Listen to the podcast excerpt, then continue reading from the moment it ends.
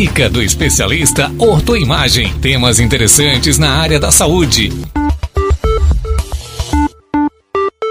Olá, sou Francine Germano, Relações Públicas da Clínica Ortoimagem. E hoje a gente está gravando o segundo Dica do especialista. O tema que nós vamos falar hoje é sobre carboidratos. Será que eles engordam, emagrecem? Será que são vilões ou mocinhos da situação? E para falar sobre o assunto, nós convidamos a nutricionista Alice Cunha. Seja bem-vinda, Alice. Muito obrigada, Fran. Então, hoje a gente vai falar sobre carboidratos. O que é o carboidratos? Então, os carboidratos são macronutrientes importantes para a nossa saúde porque são eles que nos fornecem energia. Certo. E aonde eles estão presentes? Então, eles estão presentes em praticamente toda a nossa alimentação. A gente consegue tirar o carboidrato, utilizar como fonte de energia nossas frutas, a gente consegue utilizar a parte dos pães, macarrão. Então, o carboidrato está presente em quase todos os nossos alimentos. Então, assim, até que ponto o carboidrato é benéfico para a saúde e em que refeição ele não é saudável? Então, o carboidrato, ele é benéfico à nossa saúde, a gente não pode considerar ele um vilão, até porque, como eu citei, ele é o que nos dá energia. Então, a refeição que a gente tem que tomar um pouco mais de cuidado são as refeições próximas ao momento que a gente vai ficar em repouso, ou seja, o momento que a gente vai dormir. Então, a refeição da noite é onde a gente precisa reduzir a quantidade de carboidrato. A refeição principal, assim que a gente precisa de carboidrato, seria o café da manhã, onde a gente vem num período em jejum durante a noite.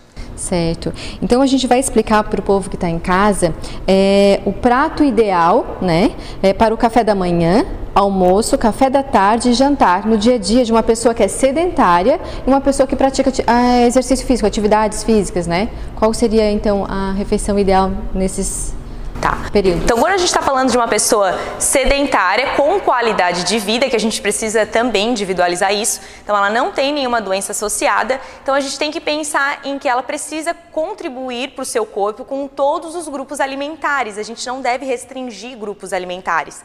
Né? Então, o café da manhã deveria ser a base de um carboidrato, que a gente poderia usar o pão integral, como a gente também poderia usar o pão branco, mas a gente está pensando aqui numa qualidade de vida em geral. Então, o pão integral, integral, por ele ser rico em fibras.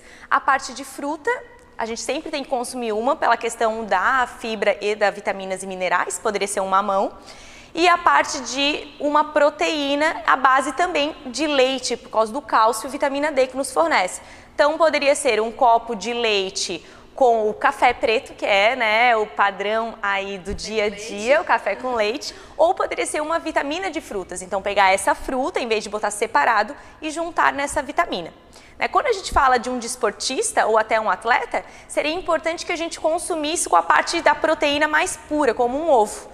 Então, se a gente botasse uma fatia do pão integral para nos dar energia, então ele não é o vilão, principalmente paciente esportista ou atleta, junto com um ovo mexido que vai nos dar essa proteína é, nos ajudando aí a recompor a parte Isso muscular. na parte da manhã? Na parte da manhã. Ou antes de fazer o exercício? Na parte da manhã. Se a gente pensar em fazer antes do exercício esse café da manhã, como se ele fosse um pré-treino, a gente não pode deixar o ovo puro, porque a proteína pura ela demora para ser degradada e o paciente pode chegar a fazer os seus exercícios e passar dificuldade que a gente chama de ácido lático voltando mesmo, né? Então um desconforto gástrico. Então aí que é importante colocar uma, um carboidrato de boa é, absorção, que poderia ser uma banana, por exemplo. Que ela Mas vai é o tal do carboidrato rápido que se fala? Isso, isso. Carboidrato bom, que seria o carboidrato é, com uma digestão rápida para nos dar uma energia rápida para essa atividade física. Aí seria importante um pãozinho branco, podia ser o pão de fatia branco, ou pão integral misturado com farinha branca, né? Ou uma banana, que aí ela tem esse índice glicêmico que vai nos ajudar na atividade física. Certo, então, só para a gente recapitular, a pessoa que é sedentária como um tipo de uma alimentação, como a gente já citou, a fruta, né, o pão e um café com leite. Isso. Isso. Uhum. A pessoa então que faz atividade física já tem que é, regrar mais com o carboidrato rápido antes de fazer o exercício. Isso. Mas se não, ela come um carboidrato mais demorado, que seria o pão integral, Isso, né? Isso, por causa das, das, fibras, né? E no caso um, um ovo com e um ovo por causa da proteína pura. Isso. E seria bem importante ali o café por causa da cafeína, né? Que nos dá energia, é um estimulante. Certo. No jantar, né? O jantar, às vezes, assim, ah, eu vou chegar em casa e tô com aquela fome. Só que não vou dormir, eu vou dormir, não vou demorar muito para dormir, tenho que dormir cedo. O que, que eu tenho que comer à noite? O que, que eu posso comer à noite que não vai me fazer mal? Tem gente que fala assim, ó, tem que esperar duas horas para deitar. Que, que a gente pode falar sobre isso? Então, a, a, refeição da noite, como a gente acaba deitando depois, dormindo, estando em repouso, ela deve ser um pouco mais leve, para a questão realmente da digestão, para que a gente não tenha um desconforto gástrico, né? Quando a gente está pensando em questão de caloria, também, porque a gente acaba estando mais em repouso, sem essa degradação em grande quantidade. Então, seria o certo uma salada, bastante folhosos, né? Então, alface, rúcula, a gente fazer um misto aí de vitamina K, que é o folhoso bem escuro, junto com uma proteína leve, que poderia ser um frango, poderia ser um frutos do mar, um peixe, ou até mesmo o omelete, o queridinho aí, o ovo para alimentação. Bom, até agora a gente falou então sobre o comer corretamente. Mas aquela pessoa que está comendo já há um longo tempo carboidratos de forma errada, né, tá adquiriu um, um colesterol elevado. Essa pessoa o que, que ela pode fazer.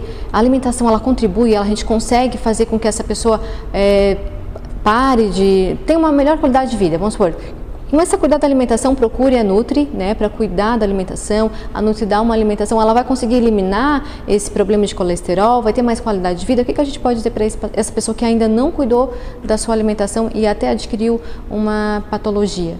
Então, a alimentação, ela influencia muito na questão do colesterol, tanto para que a gente venha a prevenir, quanto depois para cuidar no controle desse nível de colesterol. Então, a gente tem alguns alimentos que nos ajudam a baixar esse colesterol ruim, que é a parte das oleaginosas, então castanha, nozes, a parte dos frutos do mar, devido ao ômega 3, e a parte ainda das frutas, devido às fibras. Então, o paciente que hoje vem a ter o histórico de colesterol alto ou colesterol irregular, deveria ter uma alimentação bem completa na base desses alimentos. Então, durante todo o seu dia, ele deveria ter porções desses alimentos. Bom, a gente sabe que aqui no Brasil, o tradicional prato gostoso para o almoço é arroz com feijão, aí vai lá uma batatinha às vezes frita e vai lá também um bife coloca pouca salada às vezes o brasileiro, né? Mas, enfim, com essa questão da alimentação a gente falando muito hoje, também muda um pouquinho do comportamento, mas o tradicional arroz com feijão, né? A gente até trouxe aqui alguns itens dessa refeição. É ideal ou não? O que, que a gente pode dizer? É uma combinação perfeita?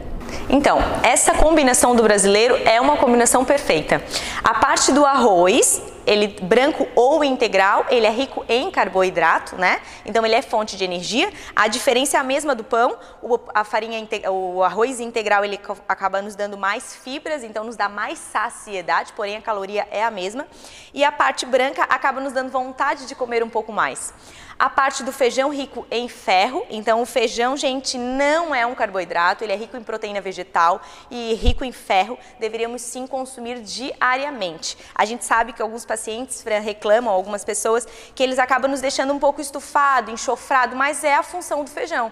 A função do feijão é fazer essa limpeza intestinal, então a gente tem alguns cuidados em deixar o feijão de molho, mas ele é fundamental para a alimentação a parte do carboidrato, a parte da proteína vegetal e da proteína animal, que seria muito importante, que ela também é rica em ferro, ela nos ajuda a trazer vários benefícios à nossa saúde, como a vitamina B12.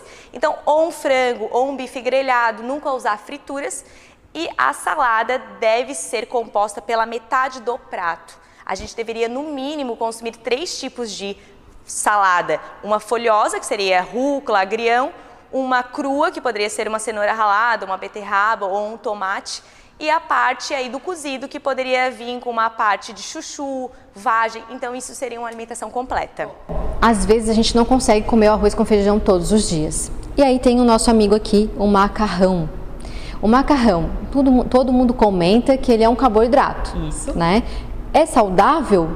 ou não? Então, o macarrão ele é o queridinho também do brasileiro, ele está sempre na alimentação e ele não pode ser considerado vilão totalmente.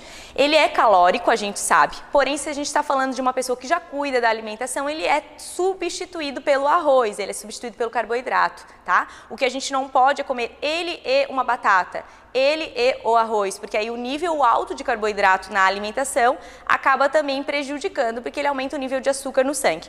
Então a gente poderia comer ele no lugar do carboidrato, a preferência é que venha na forma integral, porque ele é digerido aí com a parte de fibras e nos ajuda bastante. É, a questão de como é que a gente pode preparar ele para ele não ser tão, não ser, deixar de ser saudável, por exemplo, como carboidratos. Por exemplo, é, se eu colocar ele fazer um macarrão alho e óleo com uma combinação de uma carne, é uma alimentação correta?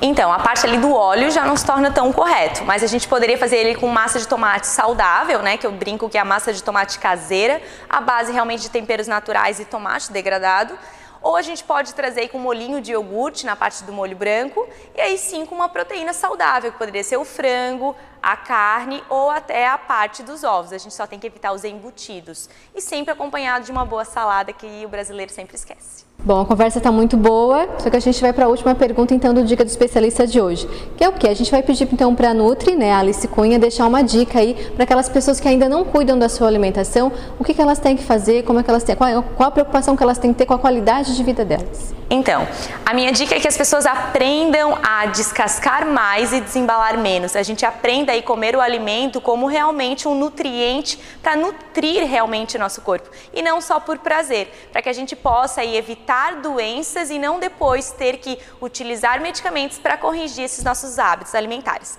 Então, que a gente tenha uma alimentação super saudável, sem restringir alimentos, sem tirar grupos e ter uma alimentação completa. Obrigada, Alice, por participar da Dica do Especialista. Obrigada pela oportunidade. Você ouviu a dica do especialista Ortoimagem. Acompanhe a Ortoimagem nas plataformas digitais.